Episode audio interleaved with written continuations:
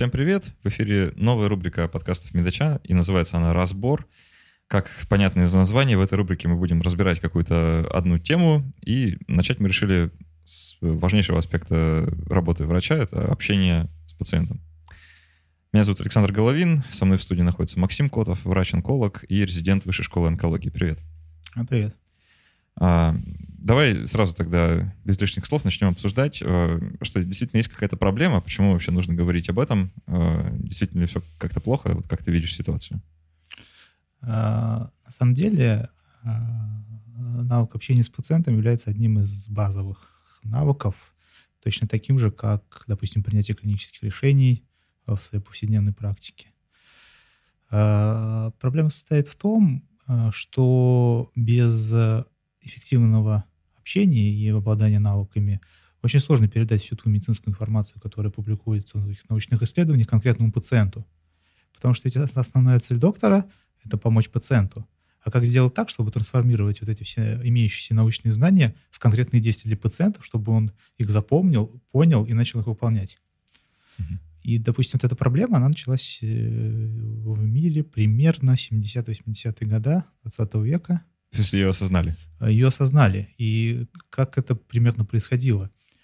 Несмотря на то, что именно в это время происходил, скажем так, бум научных исследований, открывались новые лекарственные препараты, выполнялись какие-то совершенно новые а, хирургические вмешательства там, в области трансплантологии, хирургии и так далее, а, понимали, что состояние здоровья населения, оно не совсем соответствует тому, ну, что происходит именно в медицинской науке. И начали выяснять, а почему же так произошло. И оказалось, что в большинстве случаев э, пациенты просто не выполняли те назначения доктора, э, ну, которые он давал на медицинских консультациях. И проблема была с, прежде всего среди, скажем так, терапевтов или врачей семейной медицины. Они приписывали пациенту какие-то медицинские препараты, либо какие-то профилактические мероприятия, либо изменения образа жизни, а пациент просто их не выполнял. Причем, если это касалось именно каких-то хронических заболеваний, то примерно 60 человек из 100 их просто не выполняли. Даже частично вообще? Да, вообще. Ага. А основная причина по данному исследованию крылась в том, что они просто не понимали, зачем это им нужно доводы врачей вроде, что ну это же ваше здоровье, или ну как-то не совсем не были, были, были правильно, да. Пациент просто не понимал, зачем это нужно делать. И выяснили, что действительно э, исследовали аудиозаписи э, медицинских консультаций врачей семейной медицины и поняли, что есть какие-то, скажем так, изъяны в процессе медицинской коммуникации и начали изучать непосредственно навыки. То есть как говорить с пациентом так, чтобы он начал выполнять рекомендации. Ну, можешь при, привести пример какой-нибудь э, вот таких изъянов, на которые обратили внимание исследователи? А, изъяны, на самом деле, одно из классических исследований в, в области общения с пациентами датировано 1984 годом. И основная причина э, это то, что доктора используют закрытый стиль общения. А, то есть я, я просто в тебя говорю, а ты сиди слушай. Так, что ли? А, да, то есть задают закрытые вопросы. Пример. Пациент пришел с какой-то жалобой. Допустим, болит у него голова. И доктор начинает сразу уточнять эту жалобу. Там, как болит голова, в какое время и так далее. То есть э, характеризует первую попавшуюся жалобу и не дает пациенту таким образом сказать все свои проблемы, которые у него есть. Угу. Может быть, вот эта вот его жалоба, головная боль, является не самой важной вообще в принципе с медицинской точки зрения. И действительно были проведены исследования, которые показывают, что э, первая жалоба, которая озвучена пациентом, она не всегда является клинически значимой и вообще важной для него. То есть причина обращения может быть э, другая, нежели первая жалоба, которая была, была предъявлена. И даже посчитали, сколько же времени проходит между тем, как пациент сказал о своей жалобе, в ответ на вопрос доктора, на что жалуетесь или зачем вы ко мне пришли, и между тем, как э, доктор перебивал пациента и начал как-то уточняющие вопросы задавать. И это время в среднем составляет 18 секунд. 18 секунд? Да. То есть доктора просто не терпят э, э, этого времени, становится то ли скучно, то ли они думают, что сейчас он начинает очень долго рассказывать, будет мне там 20 минут рассказывать про свои жалобы, и, а у меня время консультации ограничено, и время просто потеряем. Мне кажется, что может даже и по-другому идти рассуждение. Просто ну, задача врача — это как-то э, в понятных для себя терминах описать, что с пациентом происходит, и ну, там, поставить предварительный диагноз какой-то, да, понять, в какую сторону копать. И э, ну, на- нас же в медиа учат да, задавать вот эти все вопросы, там, как болит, когда болит, потому что это имеет значение для диагностики. Да? М, Ну, ну, по идее, да, нам Да, нужно конечно. критерии там какие-то выяснить, вот это все. И поэтому, когда человек сообщает жалобу, ты сразу начинаешь ее раскручивать и, ну, ну буквально ведешь э, человека к какому-то диагнозу, да, чтобы вот он тебе сказал все, что тебе нужно услышать. а, Да, действительно так. Это классический подход э, в в нашем образовании. Мы учим пропедевтику внутренних болезней, которая говорит нам о том, что у нас есть список вопросов, получив ответ на которые, мы, скорее всего, поставим диагноз. Но здесь есть две проблемы. Э, Первое. Иногда мы можем пойти по ложному пути. И второе, когда э, доктор постоянно задает много закрытых вопросов, у него э, стоит перед ним две задачи. Первое — придумать, какой же следующий вопрос задать. И, и второе — запомнить все то, что э, пациент ответил на предыдущие вопросы. И у него не остается времени на какое-то такое клиническое мышление. В том случае, если напротив, использовать в начале, опять же, в начале консультации более открытые вопросы, то остается просто слушать и получать информацию, ту информацию, которую говорит пациент, и, по его мнению, она считается важной именно для него.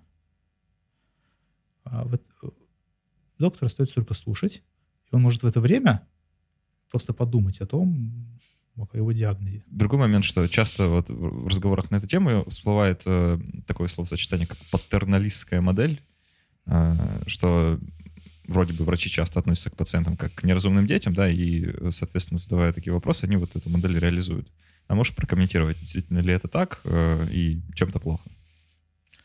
А, С точки зрения, скажем, какой-то получения первичной информации, это может быть сначала и хорошо. Именно и иногда закрытый стиль общения, он в некоторых ситуациях оправдан. А другое, медицинская консультация — это нечто больше, чем просто получение информации от пациента и передача ему какой-то своей информации. Она состоит из, ну, как минимум, трех частей. Первое — это непосредственно, да, мы собираем информацию, даем информацию пациента. Потом мы должны выстроить доверительные отношения с ним и обязательно соблюдать структуру консультации для того, чтобы, первое, а, облегчать взаимопонимание между нами и пациентом, что- чтобы согласовать с ним, что мы находимся, скажем так, в одной системе ценностей, находимся с ним в одном информационном поле, и чтобы было доверие к доктору. Потому что если пациент будет доверять доктору, то, скорее всего, исследование это показывает, он будет выполнять их рекомендации. Мгм. Э, Так и что с патернализмом-то? А патернализм, патернализм понимается то, что я врач, у меня есть медицинское образование, белый халат, и я знаю, что лучше делать. Да, Мне виднее. Мне виднее. А, Скорее всего, это будет эффективно в случае какой-то экстренной ситуации, жизнеугрожающей. Э, Нет времени объяснять пациенту, что он умирает от кровотечения. Нужно же делать здесь сейчас. Когда мы купируем острую ситуацию, то дальше будем разбираться. Вот. И а, если же мы, э, допустим, касаемся каких-то принятий медицинских решений, то здесь использование патерналистской модели может приводить к неким недопониманиям, даже конфликтным ситуациям. Объясню почему.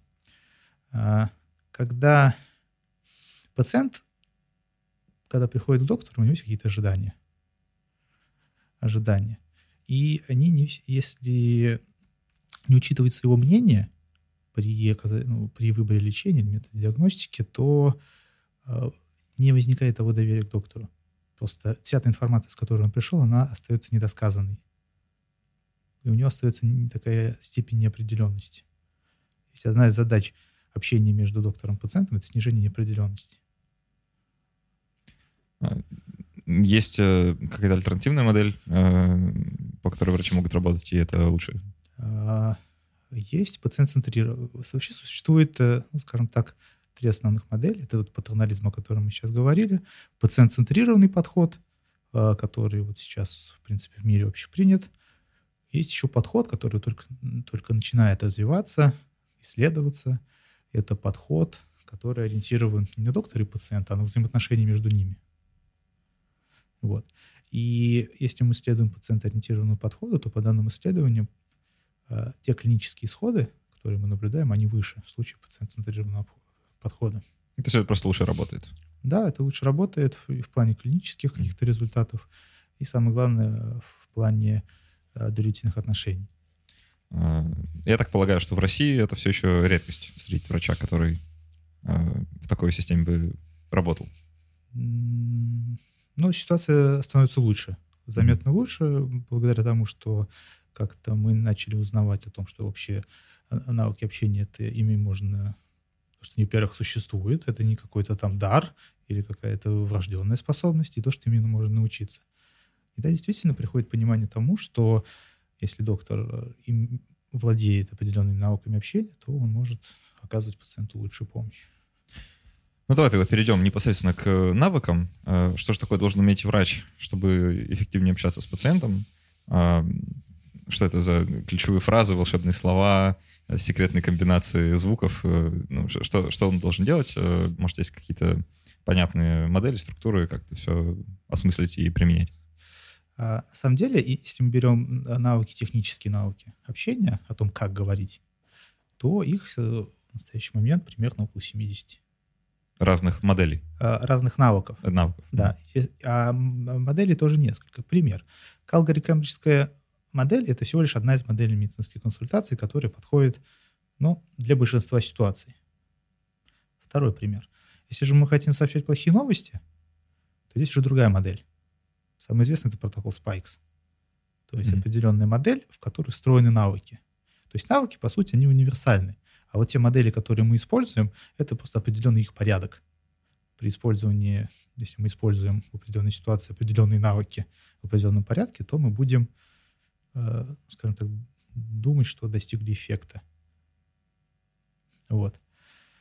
А если вот так вот упростить и обобщить, какие же есть такие базовые навыки, но прежде всего это, это правильное использование вопросов, типов вопросов.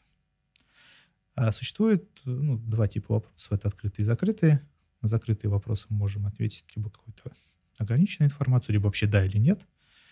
А открытые вопросы — это, ну, например, на что жалуетесь, или зачем вы ко мне пришли, или в чем, в чем причина вашего обращения. То есть на этот вопрос э, пациент отвечает более развернуто, и это дает ему свободу.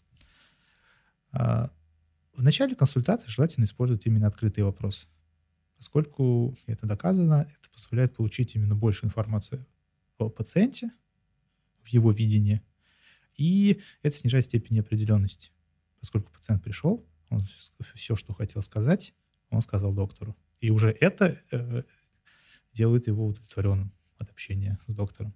Это некоторая страховка от того, чтобы еще не пойти по ложному пути, да, и не надиагностировать то, чего нет, или то, что не важно. В том числе. Иногда, если мы используем открытые вопросы и просто слушаем то, что нам сказал пациент, мы можем сразу, сразу достаточно быстро, ну, не то, что поставить диагноз, но как, как минимум выдвинуть определенную гипотезу о диагнозе. Mm-hmm. Вот. А второе — это слушать. То есть слушать — это наше все. А, поскольку если мы слушаем пациента, не перебиваем, получаем а, больше информации. Но опять же, бывают ситуации, когда пациент не особо разговорчив и из него как клещами приходится э, добывать информацию. И здесь э, навыки — это так называемые навыки активного слушания или фасилитации, то есть нам нужно стимулировать пациента давать нам ответы. Их э, всего пять, но я думаю, что основными можно считать два. То есть первое — это просто поощрение к его рассказу. То есть мы должны показать, что нам интересно его слушать. А это можно делать и как при помощи каких-то вербальных э, навыков, либо невербально. Вербально — это просто продолжайте, мне интересно, скажите дальше об этом. Или невербально — это просто соблюдение зрительного контакта. Мы должны посмотреть на пациента, сделать, допустим, кивок головой и показать ему, что нам интересно, продолжайте. Забавно, это то пример, чем я во время записи подкаста занимаюсь периодически. Да, да именно так. А, это самый простой, самый простой и действенный способ показать пациенту, что нам интересно, и стимулировать его дальнейший рассказ. Но иногда у пациентов возникает мысль, что вот доктор на меня смотрит, кивает, и вообще о чем он там думает? Он вообще со мной? Поэтому есть второй а, способ. Это навык повторения. Что это такое? Мы просто повторяем а, какую-то последнюю часть фразы пациента, которую он только что сказал. Пример. А, пациент говорит, «А, доктор, знаете, у меня в течение последних двух недель очень сильный кашель и повышается температура тела. И доктор, доктор говорит просто, ага, температура тела. То есть это показывает пациенту, что мы не просто его слушаем, мы его слышим, что, то, что он говорит. И пациент понимает, так, доктор понял информацию, которую ему сказал, значит, я могу продолжать. А, вот. Это что касается про активное слушание. То есть, если так вот кратко давать совет, то больше слушайте.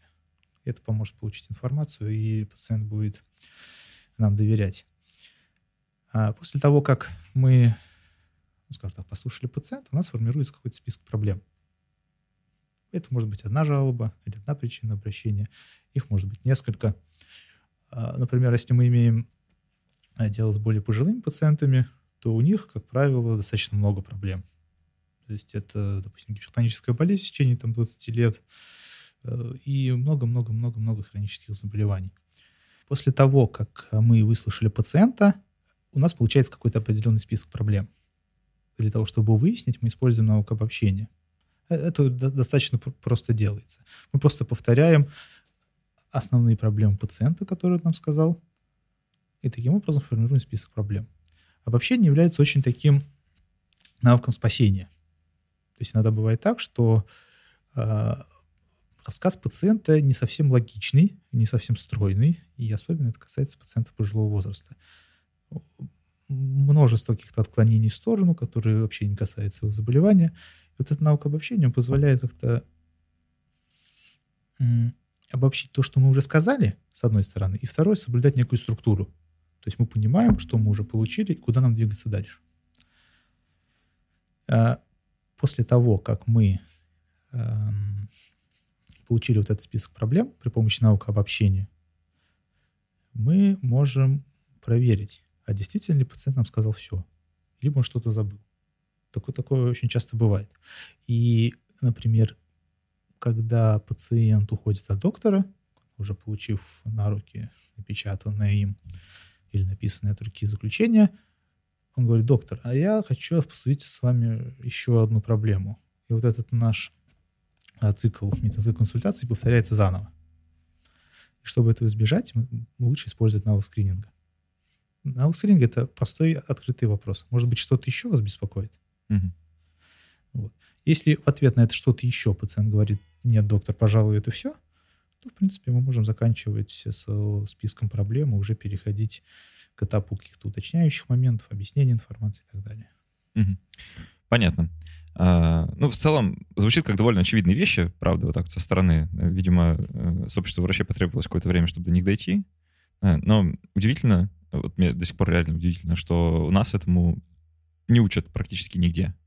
А, это, наверное, отдельный вопрос, мы его обсудим, я думаю, вообще в течение сегодняшнего разговора. Просто э, давай, пока э, мы не убежали далеко от э, вот этой э, калкари кембриджской модели, немножко в рамках э, вот этой медицинской консультации я позадаю вопросы, которые подписчики присылали. Э, подписчик спрашивает, как правильно беседовать с пациентом о недоказанных методах лечения, особенно в ситуациях, когда доказанных альтернатив не существует? Довольно сложный вопрос, наверное, такой, скорее этический, чем медицинский, но тем не менее. Когда пациент, скажем так, часто это бывает так, что пациент прочитал в интернете о каком-то методе лечения, биологически активные добавки, какой-нибудь траве, китайском грибе, не знаю, и прочим, прочим, прочим, и спрашивает мнение у доктора, а что же с этим делать. И тут бывает два, э, два момента. Первое, пациент искренне убежден, что это ему поможет, и второе, пациент просто спрашивает мнение доктора.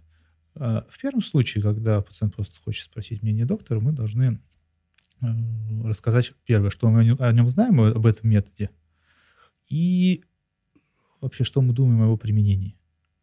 Ну, то есть, если мы точно знаем, что э, это не доказано, польза его не доказана, а вред вообще непонятен, можно так сказать.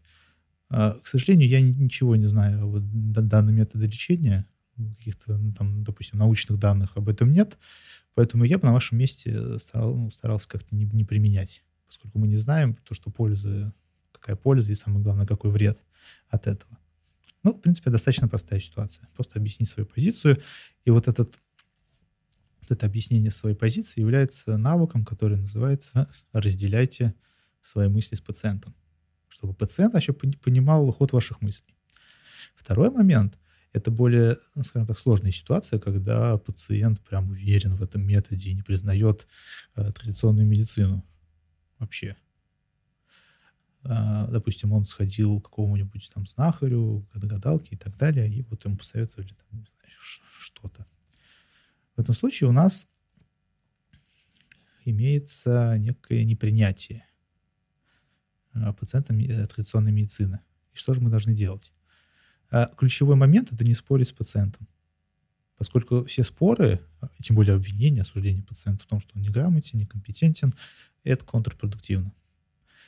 И нужно просто принять его позицию.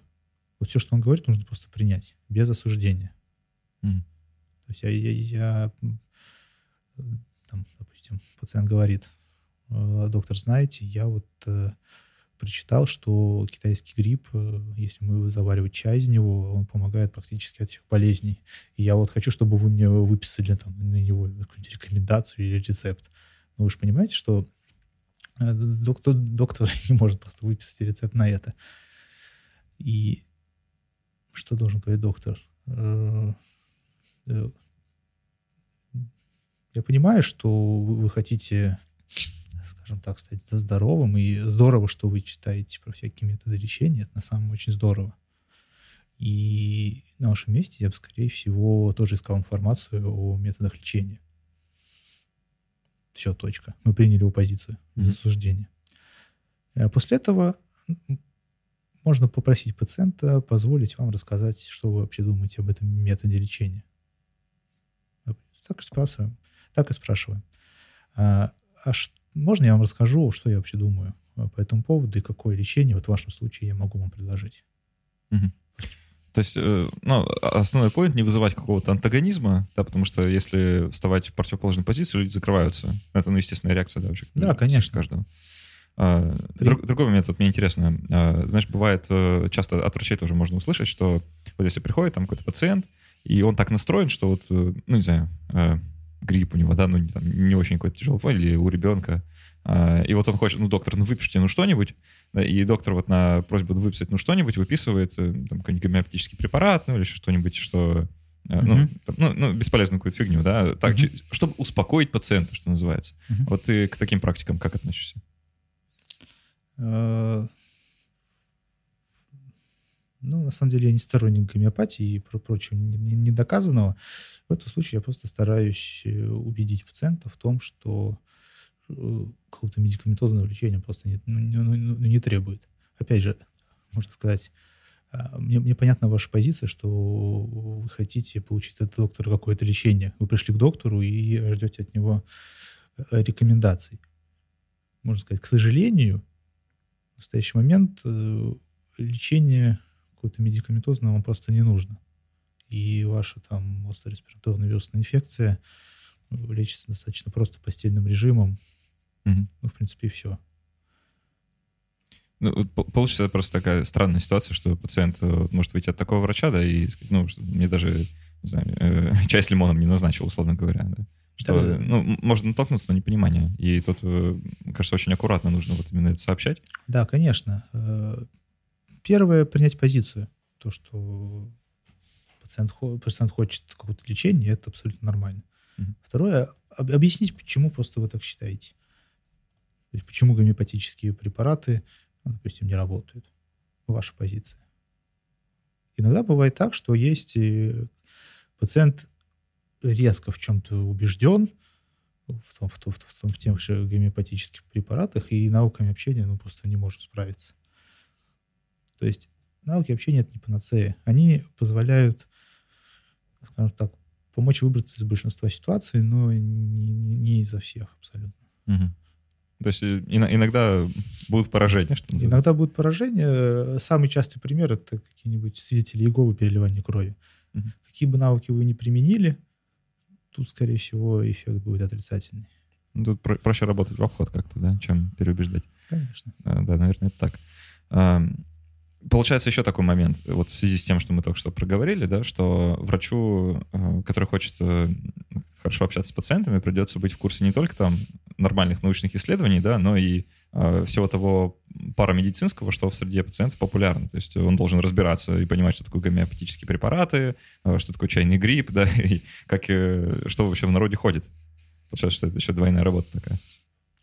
А, да, и если к вопросу о каких-то нетрадиционных методах, то, э, как правило, э, те люди, которые практикуют эти нетрадиционные методы, они очень хорошо работают с идеями, убеждениями и ожиданиями пациента. То есть, опять же, если мы будем говорить о подходах вообще к медицинской консультации, то можем выделить такой подход, который существует. Это э, сейчас он достаточно распространен в мире. Это модель скажем так, болезнь, опыт болезни. То есть вся информация, которая э, исходит из пациента, она подразделяется на три типа. Первый – это биомедицинская информация, это симптомы, синдромы, как они развивались и прочее, касаемо, касаемо его медицинского состояния. Второй – это какая-то фоновая информация. Ну, банально, это наследственность, аллергия, какие-то очень простые, общие биомедицинские моменты. И третье, это самое важное, это а как же вот эта болезнь или состояние здоровья влияет на его повседневную жизнь. Пример. Пациента не может, допустим, не беспокоить допустим, тромб в ноге, который у него есть, а то, что он, являясь профессиональным спортсменом, пропустит какой-то сезон тренировок, не, смотрит, не сможет э, выступить на соревнованиях. Вот это для него проблема прежде всего, а не тромб, который есть в ноге. Вот. И вот эти люди, которые практикуют нетрадиционные методы, они именно работают с ожиданиями пациента. Mm-hmm. Они спрашивают, а что, что, что эта болезнь значит для вас, и уже работают на основе идей и убеждений. Есть чему поучиться, значит, в каком-то смысле. А, да, и если, скажем так, врачи традиционной медицины будут использовать такой метод, как работа с ожиданиями, спрашивать у пациента, а что вот эта болезнь значит для вас, и уже подходить более индивидуально к каждому пациенту. Любопытно получается, да, что правда э, есть что взять на вооружение. А, другой вопрос. А, ты вкратце про это сказал, но давай еще раз повторим. А отличается ли как-то консультация в экстренной ситуации от стандартной схемы? И а, нужно ли в этом случае задавать там больше закрытых вопросов или вообще эту всю часть пропустить и как-то быстро-быстро что-то делать? А, экстренной жизни угрожающей ситуации нам нужно первый спасти человека. А потом уже разговаривать. А потом уже разговаривать. Если первый пациент в сознании, нам нужно уточнить какие-то ну, моменты медицинские важны. То есть если этот, мы видим какую-то висцеральную травму, то нужно посмотреть там обстоятельства ее и так далее, чтобы нам принимать именно э, быстро и правильно медицинские решения. Ведь экстренная ситуация, в принципе, в большинстве случаев достаточно понятна. Но э, спросить, опять же, если в сознании там контактировал с какими-то опасными веществами, может, там змея его укусила, это действие яда. То есть мы должны это, это, это понимать, и это нам поможет. Но в целом нам нужно спасти жизнь в этом случае. То есть мы должны вот в этих случаях экстренных максимально быстро э, получить информацию, которая нам поможет для постановки диагноза и оказания быстрого лечения. А, понятно, да. Другой момент, что с пациентом вообще взаимодействует довольно много врачей. Вот э, за его какой-то путь у него э, есть, наверное, вот, лечащий врач, ну, если мы там про стационар говорим. Но э, бывает, что он контактирует и с другими врачами, которые непосредственно им не занимаются, там, или на консультацию пришли, или просто обследование проводят, или, ну, еще как-то вот с ним взаимодействуют, да. И получается, что по вот, пациент-центричной модели каждый из врачей, который взаимодействует с пациентом, должен ну, как-то с ним общаться именно с позиции э, пациента, да, и как-то попытаться его понять и задавать там вот опять же много открытых вопросов и так далее, все эти навыки применять. Или ну, это касается только вот тех врачей, которые непосредственно ведут случай. А, ну, прежде всего, мы должны понимать э, цель консультации. Если мы возьмем такой пример, а, пациент лежит в хирургическом стационаре, прооперирован, все хорошо, но по данным последнего анализа крови, уровень глюкозы там у него 8 внезапно, натощак. И лечащий врач думает, что у него там проблема, вызову эндокринолога. И приходит доктор-эндокринолог. А, конечно, основ, основная задача эндокринолога – проконсультировать пациента про вот этот повышенный уровень глюкозы. Поэтому что он должен делать? Он должен первый ну, подойти к пациенту, поздороваться, представиться.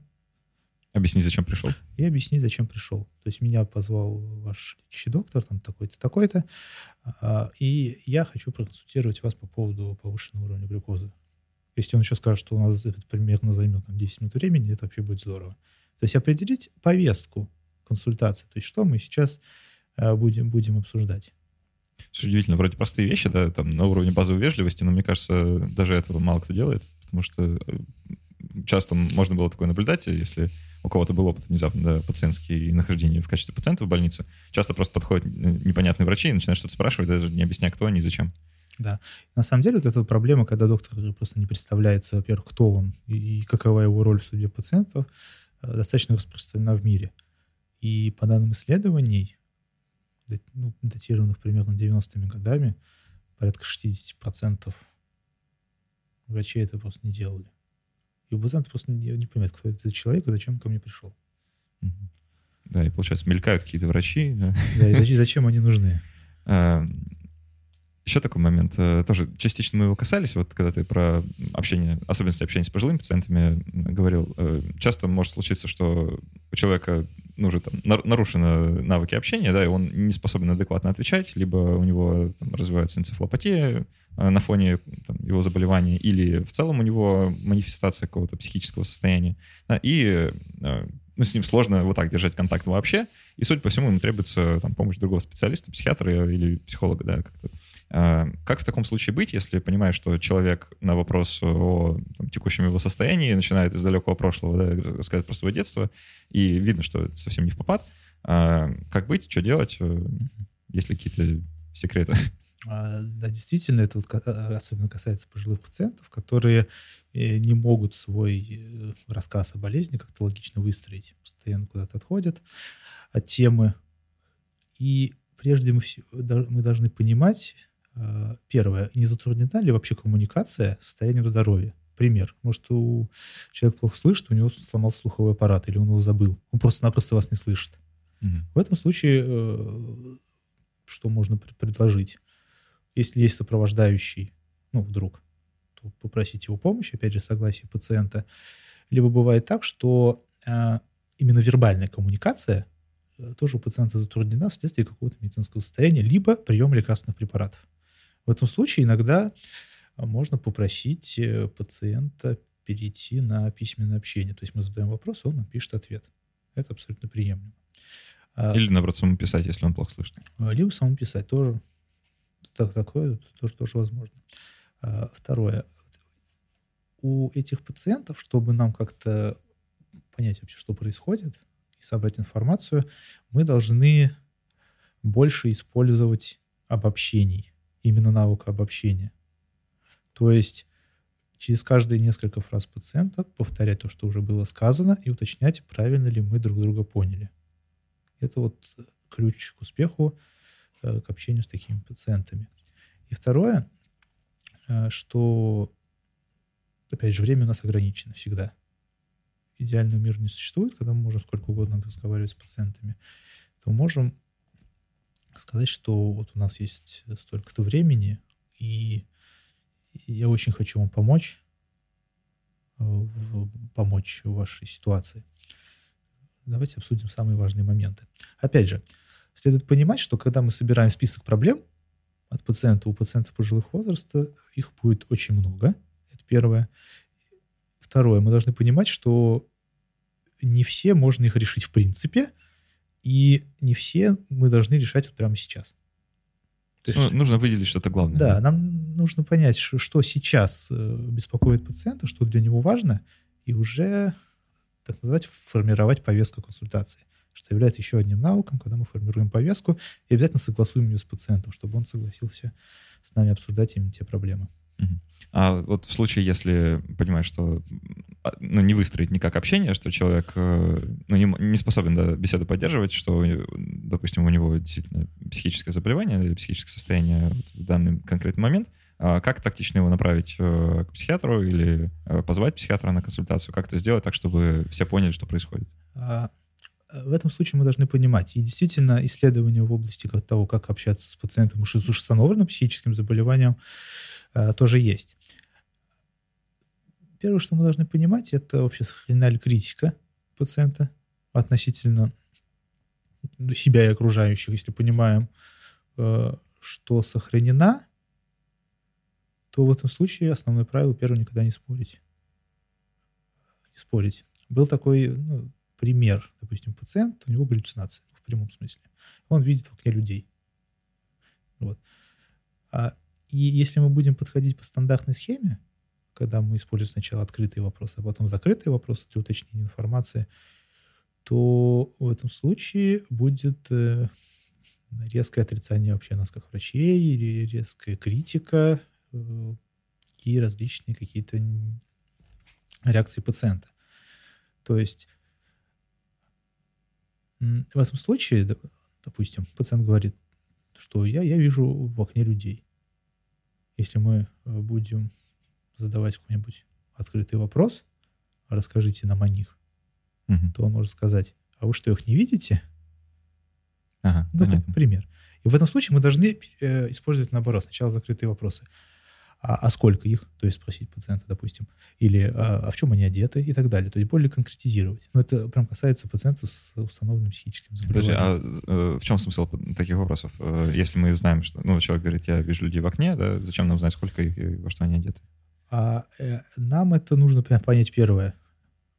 Может ну, ли он сказать? А, элементы некого, некой диагностики. Ага. И второе, если мы именно переходим таким уточняющим закрыт, закрытым вопросам, мы делаем сразу две вещи.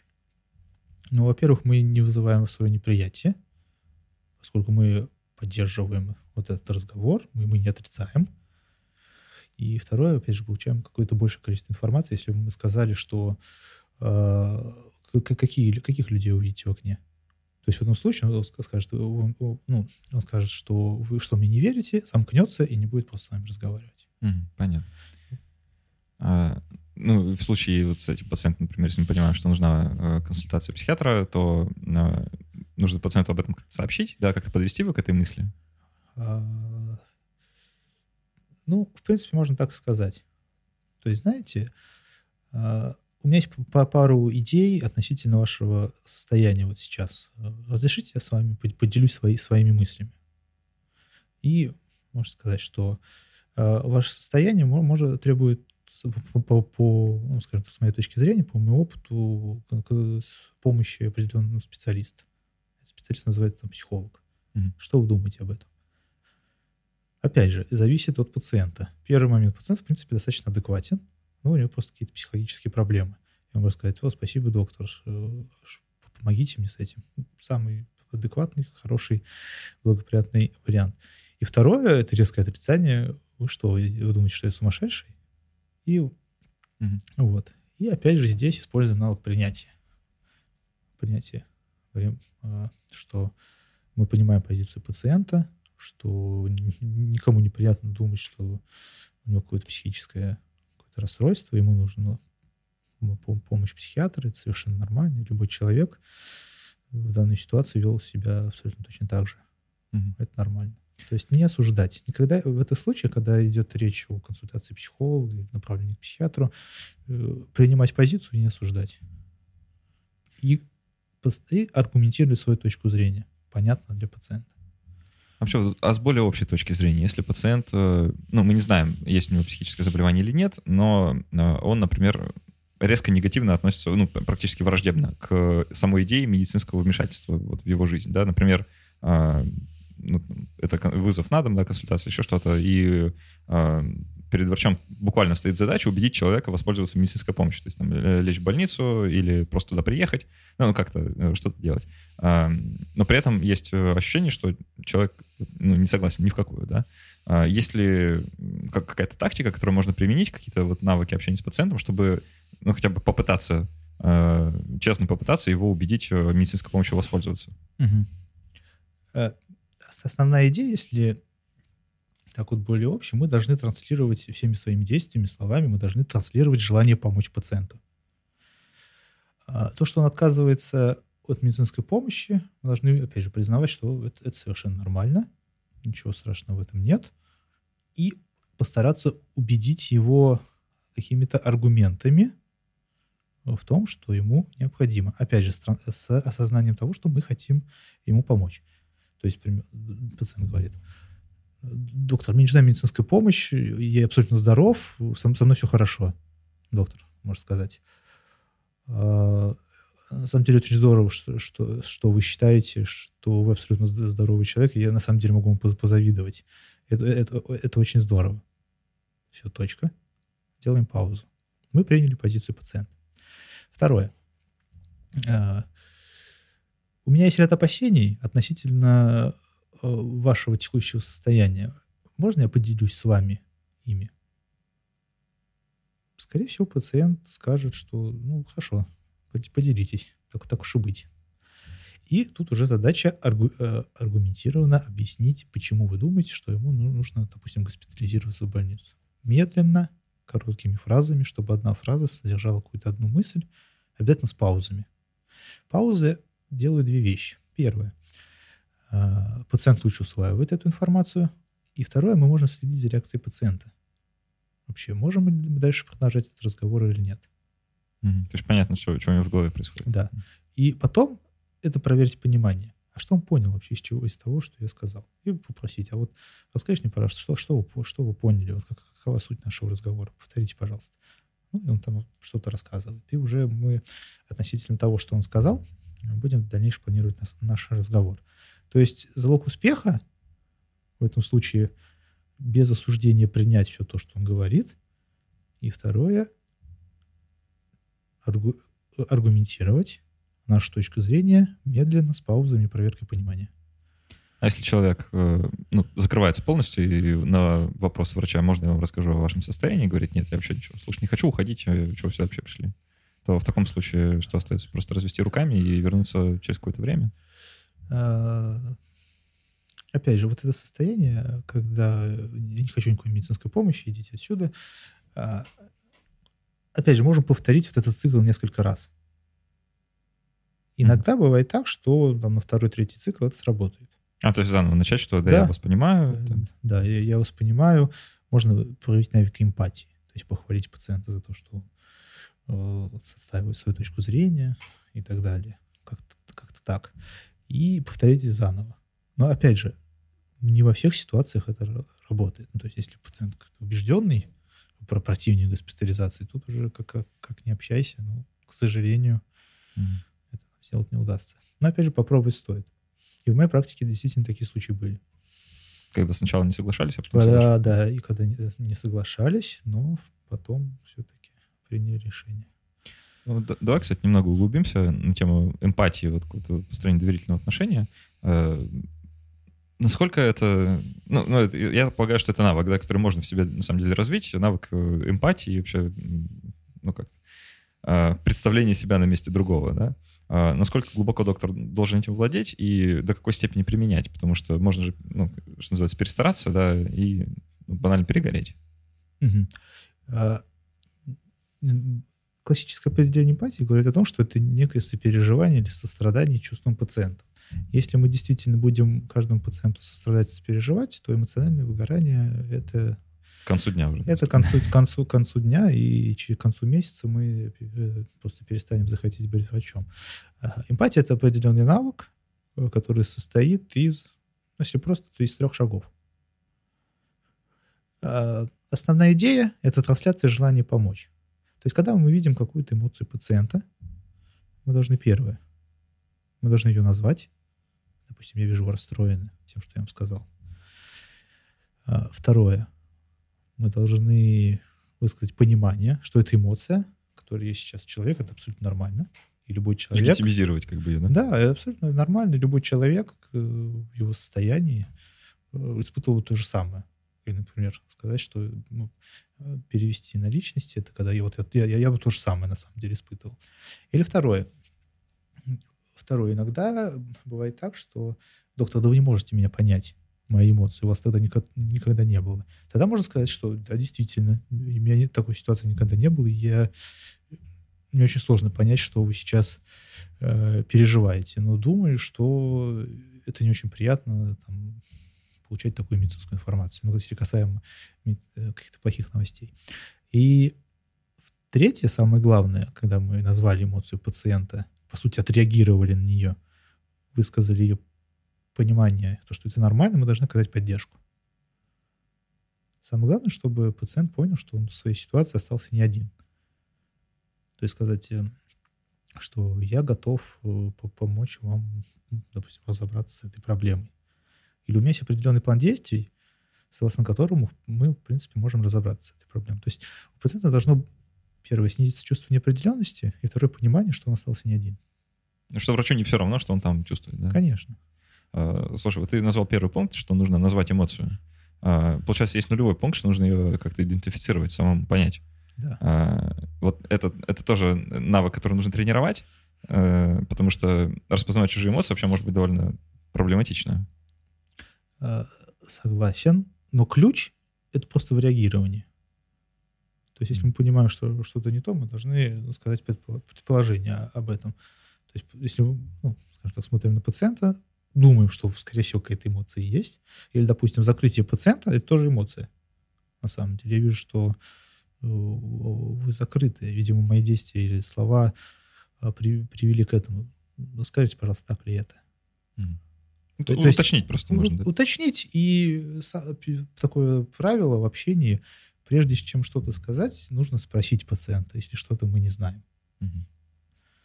А, смежный сюда же вопрос. А, у пациента же тоже появляется довольно много мыслей по поводу своего врача, да, и он выстраивает ну, какой-то образ у себя в голове.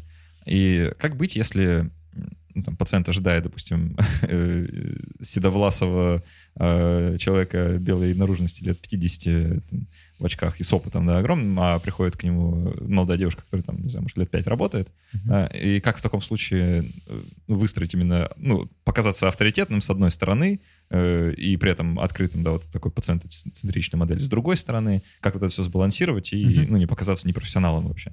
Uh-huh. Отличный вопрос. Это на самом деле очень частый вопрос, который мне задают. Как делать? Первое, опять же, просто спросить пациента, почему он думает, что седовласый доктор э, с большим опытом э, это самое лучшее, что... Ну, он так, что, наверное, не говорит. Что, просто... что есть для пациента. А, а, ну, опять же, ситуация, если открыто говорит, то можем так, так сказать. А скажите, пожалуйста, почему вы думаете, что это, это доктор э, лучший для вас? Или можно просто, или более отвлеченно спросить, а, а скажите, как, какой, по-вашему, должен быть э, хоро, хороший доктор и почему? Uh-huh. Если мы немножко переведем тему, ну, так, кратко, понять, действительно ли хороший доктор очень сложно. И для пациента единственный способ оценить, хороший доктор или плохой, это как он с ним общается. И все. Все остальное просто для него недоступно для понимания. Вот. И на самом деле вот этот пациентоориентированный подход в таких случаях э, просто помогает. Если пациент видит, что с ним правильно общаются, не пренебрегают его мнением, то просто потом у пациента складывается ощущение, что этот доктор хороший. А то есть время должно пройти? Конечно. Да? То есть мы не... И вот когда мы начинаем общаться с пациентами, есть некоторые факторы, на которые мы не можем повлиять. Первое. Это базовое состояние пациента эмоциональное. Но он чем-то другим расстроен. Ему там нахамили в маршрутке, грубо говоря. А второе. Это его ожидания. То есть он думает, что, допустим, он абсолютно здоров, он, там, не, не все хорошо. Или он думает, что вот сейчас я потрачу 15 минут времени, получу справку в бассейн, и все, а он там просидел в очереди в 2, 2 часа, и еще сказали, что у него какое-то заболевание. И вот единственное, на что мы можем повлиять, это как мы общаемся. Но тут еще вот есть такой компонент, как, э, собственно, образ самого врача, да, ну, который может разойтись э, там, с представлением пациента о да, хорошем это, враче. Это ожидание. То есть какие есть ожидания у пациента. Угу. То есть э, с, с ожиданиями мы, к сожалению, когда он только к нам пришел, ничего не можем сделать. У него ожида, ожидания такие. Получает он на выходе ну, что-то отличающееся от его ожиданий. Самое главное, чтобы это было не в отрицательную сторону. И все. А, ну, тут получается такая как и всегда, не совсем э, справедливая, что ли, система, да, в которой у некоторых людей э, в силу там каких-то социокультурных э, факторов есть э, некоторые преимущества и, скажем так, э, э, запас авторитета изначально, да, а другим придется догонять. Но Конечно. Тут ничего с этим не поделаешь, наверное, да? Да, и опять же, учитывая, что длительное время у нас просто превалировала патерналистская модель, и понятие пациента о хорошем враче это вот как раз э, такой опытный, такой возрастной, да, который подскажет и поможет. А, давай про плохие новости поговорим. Как раз э, последний, наверное, третий подкаста. А, как их правильно сообщать и какие там есть подводные камни, на что Мгм. стоит обратить внимание, как человека не шокировать, не ранить, но при этом сообщить ему полную информацию, которая ему необходима. А, Тут очень важно понимать, что такое плохие новости. Потому что были проведены исследования, что врачи часто, скажем так, завышают понятие плохой новости. То есть они некоторые моменты просто не считают плохими новостями.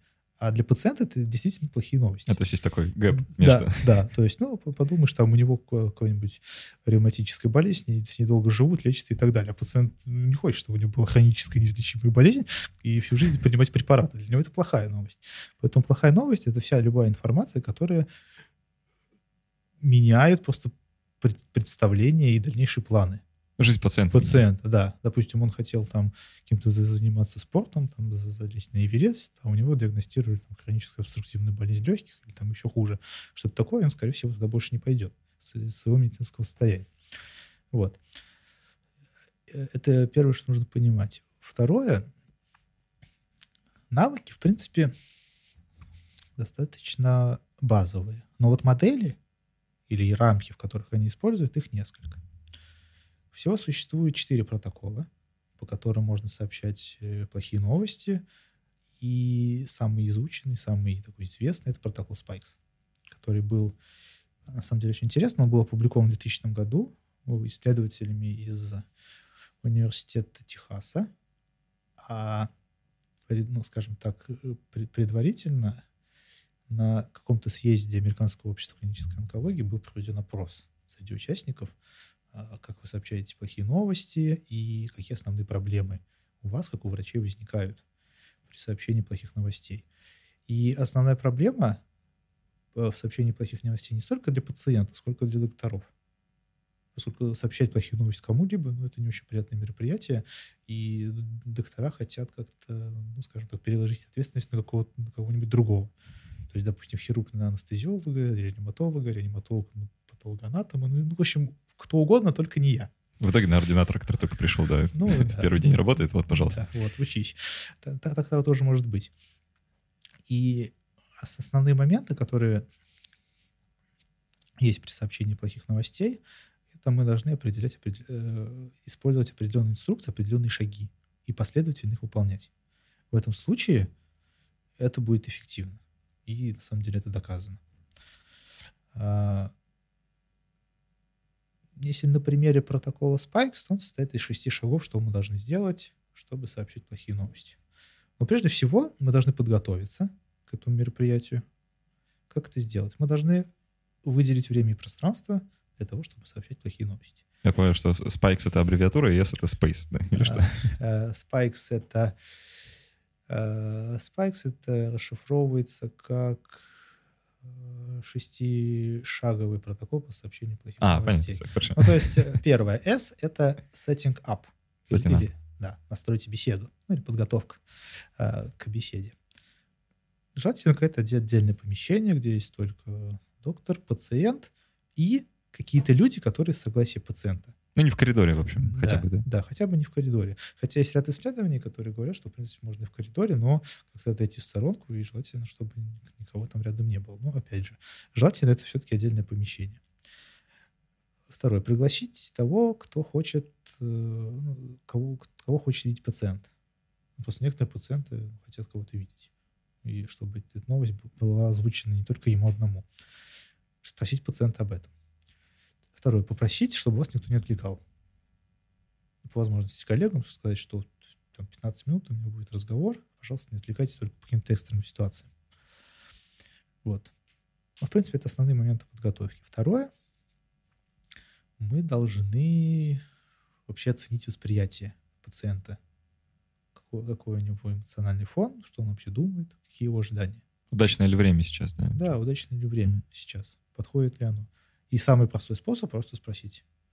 То есть, а что, вы думаете о результатах обследования, допустим, которые мы проводили на следующей на, на, на прошлой неделе?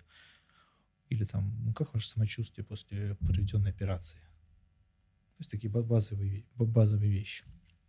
Если мы понимаем, что, в принципе, пациент готов, то мы должны получить от него некое приглашение. Или этот навык в калгорикомической модели называется как навык пробный выстрел. Мгм. Должны сказать такое, что, э, к сожалению, ну, первое, самое простое, к сожалению, у меня для вас плохие новости, но есть некая критика вот такого метода, потому что вот, э, озвучивание слова «плохие новости» уже пациенту не нравится. Ну, конечно, да. Кто хочет сказать, Да. слышать, что для него плохие новости. Да, сейчас будет плохо. Второй момент, допустим, э, к сожалению, ситуация сложилась не так, как мы ожидали. Ну, такой бой более нейтральный, Ага. более нейтральный момент. А, И потом спросить, а могу, могу я продолжать? То есть вы готовы сейчас это услышать? Здесь может быть несколько вариантов. Первый, пациент просто не готов. Ну, именно сейчас. И скажет, доктор, да давайте там потом, завтра, допустим, в это время. Или, да, хорошо, продолжайте. Если мы получили приглашение и разрешение продолжать, мы уже сообщаем непосредственно плохую новость. Как это делать? Вот среди врачей существует три способа сообщения вот этой информации. Первое. Это когда она произносится очень быстро. За 30 секунд, э, знаете, у вас неизлечимое заболевание, которое называется боковой амитрофический склероз, оно не лечится, но мы поможем, сделаем все, чтобы как-то улучшить оставшуюся вашу жизнь. Ну, то есть очень быстро, очень, как-то, да, очень, очень быстро э, сообщайте плохая новость, и пациент просто ничего не понял. И убежать, главное, да, Да, да, можно, можно убежать. Вообще сработает здорово. Второе, как доктора обычно делают, это делают все то же самое, но более, скажем так, по продолжительности, где-то ми- минуту, но говорят очень непонятными словами, медицинскими терминами. И просто, опять же, вроде ты сообщил плохую новость, но пациент её просто не понял. Ага. То есть Да. единственное, что он понял, что это плохая новость. Да, всё. это плохая новость. А что, что конкретно в этом плохого и что мне с этим делать, непонятно. И третий подход, э, скажем так, неправильный, это когда он просто увиливает. М. Ну, это вот э, в онкологии очень часто, когда говорят не рак, а там бластома какая-нибудь или неоплазия. Ну, то есть какие-то такие синонимы, которые непонятны вообще пациенту, и что, что, что, И они- вопрос, что, что- доктор, у меня что, рак? Говорю, Что вы, что вы? Ну, что Просто вы, да, у вас злокачественное просто- образование. Да, да, да. Как-то так. Вот. Или кто по гороскопу? Рак. Какое совпадение? да? Как так- как такой способ. Вот. э, То есть в этих случаях вроде доктор сообщил плохую новость, но пациент ее просто не понял. А это неэффективно, потому что пациент потом все, все-таки узнает правду, придет к доктору, ну, начинаются проблемы. Конфликты, иногда иски, жалобы и так далее. Вот. Поэтому как это делать правильно? Э, Объяснять максимально понятно пациенту. А, Короткими фразами, с паузами, проверкой понимания. Опять же, перед этим лучше уточнить вообще, а что он вообще знает. Что он уже что-то знает. Допустим, результаты уже кто-то выдал, он уже все прочитал в интернете и так далее. Вот, чтобы, скажем так, не повторяться. И после того, как мы сообщили вот эту плохую новость, э, здесь самое сложное – это эмоции пациента. Как правило, они отрицательные. Редко кто-то радуется плохим новостям, но в, в целом это отрицательные эмоции, и здесь мы должны проявлять навыки эмпатии. А реакция может быть разная. Первое – это замкнутость. То есть пациент, он просто вообще ничего не говорит. Э, В этом случае мы должны просто отреагировать на это. Я вижу, моя новость была достаточно шоки- э, шокирующая для вас. И то, что вы сейчас испытываете, это абсолютно нормально. Могу ли я чем-то вам сейчас помочь? Или вы готовы продолжить разговор? Вот. Если какая-то выраженная эмоциональная реакция, там плач, слезы и так далее, то мы должны выждать ну, некоторое время, поскольку в пике, в пике эмоций пациент просто не будет воспринимать все то, что мы ему говорим. А, После этого, когда мы нормализовали эмоциональную реакцию при помощи эмпатии, то есть назвали эмоцию, сказали, что это абсолютно нормально, и высказали поддержку, что я помогу вам с этой проблемой, вы не останетесь один, мы должны уже перейти к конкретному плану действий. И вот этот шаг, когда мы сообщаем план действий, очень важен. Поскольку в момент сообщения плохой новости у пациента неопределенность, которая есть, она просто максимальна. Вот у него было все хорошо, а теперь у него ничего не хорошо, он не знает, что с этим делать. Вот. И здесь мы должны рассказать ему, что с этим делать, составить определенный план конкретных действий. План А обязательно. И самое важное, еще и план Б. То есть, а что будет, если наш план А вдруг не сработает? Ну, по разным причинам. Что мы должны сделать? И самое простое э, в этом случае как-то дать пациенту способ с вами связаться. Если у него вдруг возникнут вопросы, или он хочет какие-то уточнить, угу. что, как, если что-то да, какие, так. какие-то моменты. То есть вот это э, ну, такой кратко про то, как сообщать плохие новости. Это определенный алгоритм, пошаговый, выполнение которого приводит, в принципе, к успеху. Угу. А, еще такой момент, что а, не всегда а, ну, там, плохие новости нужно сообщать только пациенту, да, бывает, что пациент, допустим, несовершеннолетний, и нужно а, вот как-то решить вопрос, ну, там, допустим, я человек лет 15, да, то есть, ну, вполне, вполне себе уже в адекватном состоянии, с ним можно нормально поговорить, да, но по закону, там, как бы еще вот uh-huh. не пол, полнодействующая единица социума, да, и нужно, значит, через родителей как-то вот в таких случаях, как сначала сообщить родителям или всем вместе, или э, там говорить э, непосредственно с ребенком болеющим, и потом только там, с его разрешения, э, ну, ну или как-то вот после того, как его поставишь в известность, или что-то есть какой-то еще другой способ. Ну да, относительно сообщений плохих новостей вообще коммуникации в педиатрической практике, это отдельная тема, которая на самом деле самая неизученная. Угу. Вот серьезно. И если, в принципе, а, ребенок, ну, допустим, подросткового возраста и осознает вообще, что с ним происходит, здесь всегда идет консультация трехсторонняя. Ребенок, родители э, и доктор. И на самом деле мы как-то э, вместе с Ольгой Гольдман, которая является директором службы «Ясное утро», публиковали такой материал, вообще как сообщать плохие новости детям. И общий посыл э, в том, что если ребенок, в принципе, осознает э, себя, то нужно начинать как-то с него, но очень аккуратно. Обязательно с присутствия родителей. И нужно спросить, у ребенка, кто будет ведущим в разговоре. То есть он или родители. Ведь э, у родителей, про, ну, скажем так, э, не то, что проблемы, а вообще видение ситуации э, всегда другое, нежели у ребенка. И мы должны понимать, с кем мы будем сейчас работать. Понятно. А, давай сейчас совсем под конец вот, вот о чем поговорим. А, все, все, что ты сказал да, сейчас, это, э, судя по всему, жизнь необходимая для врача вещь, а, которой э, в ВУЗе не учат. Mm-hmm. Да? А как современный э, в России врачу, который, ну, там, ординатору, студенту, неважно, а, кто хочет применять все эти навыки, где им можно научиться, а, куда идти, есть, может, есть какие-то, не знаю, там, гайд в интернете или очные курсы, вот, что делать, если хочется? Да, отлично. Э, первое, что нужно понимать, что чтение лекций и просмотр обучающих фильмов, э, там, учебников и так далее не работает. Ну, в, в плане обучающего какого-то момента. Потому что навыки общения — это изменение поведения. И поведение должно меняться именно в практических условиях, либо максимально к ним приближено. То есть должна быть тренировка. Да, это обязательно. И золотой, золотой стандарт в обучении — это Э, скажем так, очные курсы с симулированными пациентами. То есть, когда пациент или актер играет какую-то ситуацию, уже при помощи тренера э, тренируются конкретные навыки общения.